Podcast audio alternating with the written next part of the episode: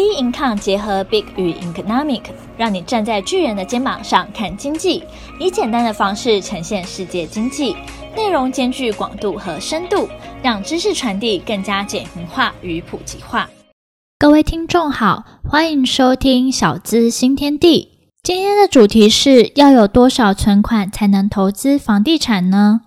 利息低低落，房贷利率有够低。原本以为买房是个遥不可及的梦想，现在好像看到一丝希望了。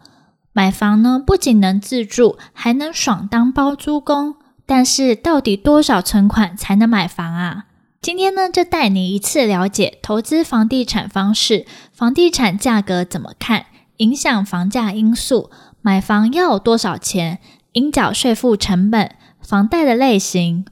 大家一般其实大家都想得到房地产应该是怎么赚吧？买低卖高赚价差，这也是一个方法。投资呢，有增值潜力的不动产，像是都更啊，或是重大交通建设，待房价高涨的时候再高价脱手。像当初要盖高铁的时候，高铁周边的不动产也是非常多人去抢去买，他们都想要等到那个高铁盖起来之后，然后再把它卖掉赚那个价差嘛。你可以当包租公、包租婆啊，赚租金。这方面比较专攻是学生的市场，或者说学校附近的公寓大楼，租上班族啊，像是商业区或者交通便利的住宅区，或是投资商业不动产。但投资商业不动产呢，资金比较大，但租金呢也相对会比较高。像我前阵子就有看到，好像是台中一所大学周边的。公寓大楼嘛，然后整栋呢都是有一个包租公负责收租，结果呢真的是收租收得太累了，所以他就在一楼的地方就用个机器，让学生呢可以用那台机器来缴租金啊这种功能。我看了以后，真的觉得真是一个奢侈的烦恼诶，就是收租金收到觉得好烦哦，只能用机器来帮忙收租，听了真的是觉得很羡慕诶。那投资房地产的方式啊，也有直接购房，或是拆旧建新、翻新房屋，以房换房，以租代购，拍卖会买房，或是以租养租。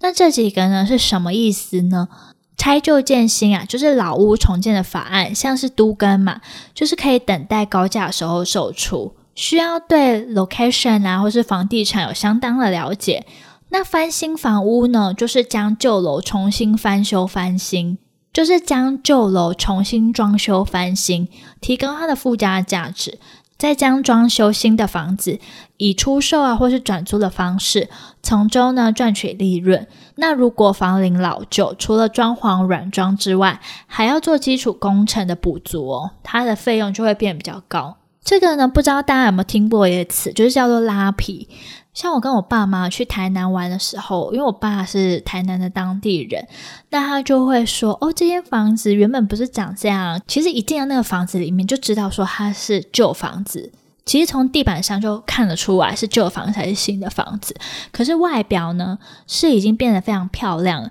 那我爸就会说：“哦，这就是拉皮过的房子，就是将旧楼重新装修翻新。”不知道大家有没有听过，就是“拉皮”这个词。那还有是以租养租的方式，长期租赁低价的房屋，与原房东签订可转租地契约，以不断提升租金标准的方式转租给其他房客，从中呢可以赚取租金的价差，这就是俗称的二房东。我自己也有听说，就是类似这种方式，租了以后，然后当二房东，然后二房东他不是说就是租给别人，就把它弄成像是 Airbnb 那样。但是现在因为疫情关系、旅游关系，投资 Airbnb 的效益应该也是很低吧？那也可以用以房换房的方式来投资房地产，一边寻找具有升值潜力的房屋，一边将旧屋委托中介销售，先卖后买，先买后卖，或是边买边卖，留意买卖衔接的时间点。若原房子未在时间内卖掉，就必须背负两个房贷的压力。再来呢，也可以以租代购，建商呢将空置待售的商品房出租，并与租户签订的购租合同。如租户在合同约定期间内购买该房，建商呢即以出租时所规定的价格，将该房呢出售给租户。还有一种是拍卖会买房，购买法院或是银行拍卖的房产，因这类房产价格往往只有市场价格的七十 percent 左右。低价买进，再高价卖出。那像我自己一个朋友，他们家也是用拍卖会的方式买到，整个价格呢就比较低，然后房子呢也很大。但是这边呢，我觉得大家必须要注意的是，你需要了解说，这间房子原本要去拍卖的原因是什么。其实不管说要买什么房子或是租房子，都需要注意这些，除非你是完全不在意这些，就是你没有设定任何立场。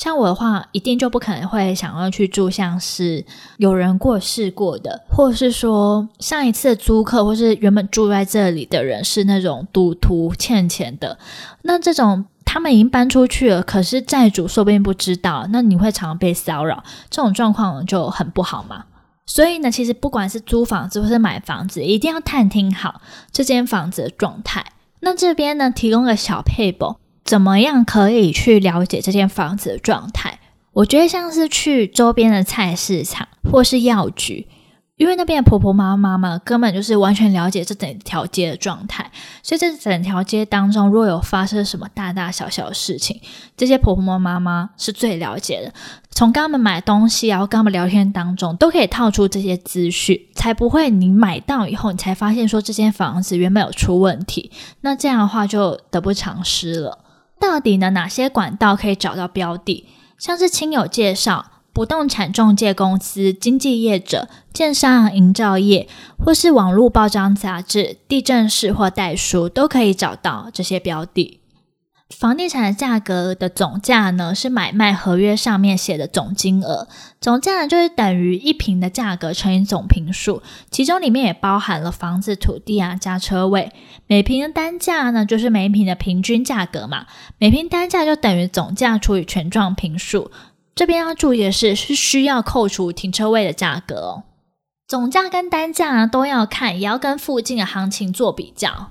因为有些物件它的坪数小，所以总价较低，感觉很好入手。但是换算成单价后，每一坪的价格可能就比行情高很多。那我们举个例子，三重区屋龄五年，总价八百万，听起来八百万，屋龄也才五年，这样听起来很好入手吧？但是总价八百万除以权状坪数十六坪，每坪等于单价五十万，虽然看起来好像蛮便宜，可以入手。但是比较附近的房价呢，发现呢是比附近还要高，这时候就会比较不划算嘛。那还有一种状况，有些房子看似单价很便宜，但因为坪数大，导致总价很高。例如大安区全状坪数一百平，那每平单价只有五十万。那跟刚刚的案子同样单价是五十万，但是大安区的这个总价很高，所以同时呢，单价跟总价都要同时来对照来看的。这时候大家应该也会有疑惑，那那为什么房价呢会涨会跌呢？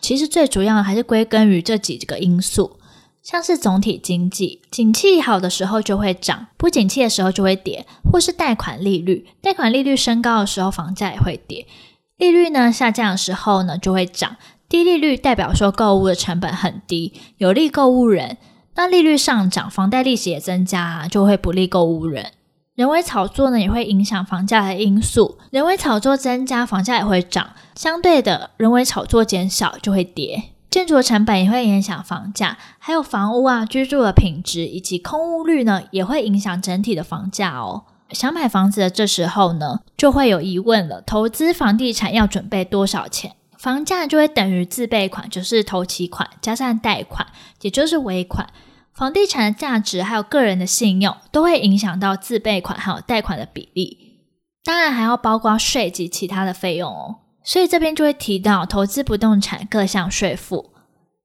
像是有契税啊、房屋税、地价税、土地增值税、财产交易税以及印花税。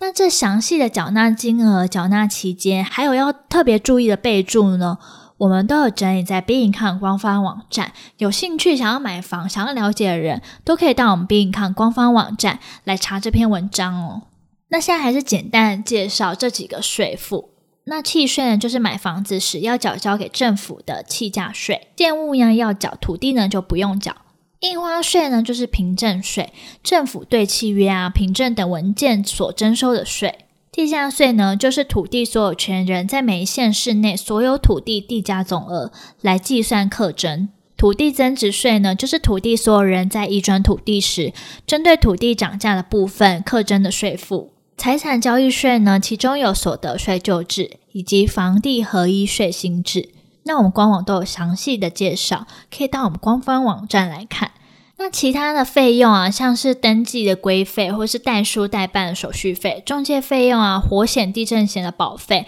那如果有贷款啊、建价费、贷款服务费等等，这些也是有可能会产生的其他的费用。那我们现在来谈谈房贷。房贷呢，最主要有十种类型，像是指数型、固定型、理财型、理债型、寿险型、保证保险型。抵利型、回复型以及递减型，或是自办政府优惠型。那这十大类型也可以到我们官方网站来看，我们也有整理的非常的清楚。房贷的偿还方式呢，有本息平均摊还，以及本金平均摊还，还有还款宽限后才本金本息平均摊还。本息平均摊还的方式呢，就是把贷款的本金加利息分摊到每个月，因此每月缴的房贷都一样多。而本金平均摊还呢，就是将贷款的本金分摊到每一期的缴纳，利息呢按未还款的本金来计算。还款宽限期后才本金本息平均摊还，初期呢只需要缴纳利息，等过了宽限期再开始缴还本金啊以及剩余的利息。那这是比较适合初期资金不稳定的人。其实从民国九十九年到一百零九年这十年起，五大行库呢平均房贷的利率呢，其实都是不断的在下滑的哦，并且啊，公股银行也有推出青年安心成家购物的优惠贷款，这就是提供青年想要成家给予的优惠方式。那相关利率啊，还有计息的方式以及条件呢，都已经整理在我们官方网站，可以从我们官方网站来查询。介绍了那么多，大家应该都会知道为什么大家想要投资房地产吧？房地产的魅力到底是什么？除了买房子可以保值、抗通膨，买房还可以节税，避免搬迁的不便啊，也可以把它作为投资工具，赚取租金啊，加工后出售，或是赚取买卖的价差。同时，投资房地产也是会有风险的哦。像是短期资金的减少，因为买房子呢需要准备较多的资金，短期回收的困难度会比较高，所以在购买的时候就需要做好财务的规划，不要急着将贷款还清，以及呢也会碰到意外损失的风险，突发的意外灾害，像是火灾、地震，就算有保险，也可能面临庞大的损失，所以挑房子的时候呢要仔细，还要看自己的财力的状况，买高保障的产险。并且还有交易风险高，买房子的交易风险呢会比较高，像是有诈骗或是瑕疵，且金额呢也会比较庞大，所以呢我们也需要透过信誉良好的中介来降低我们这些的风险。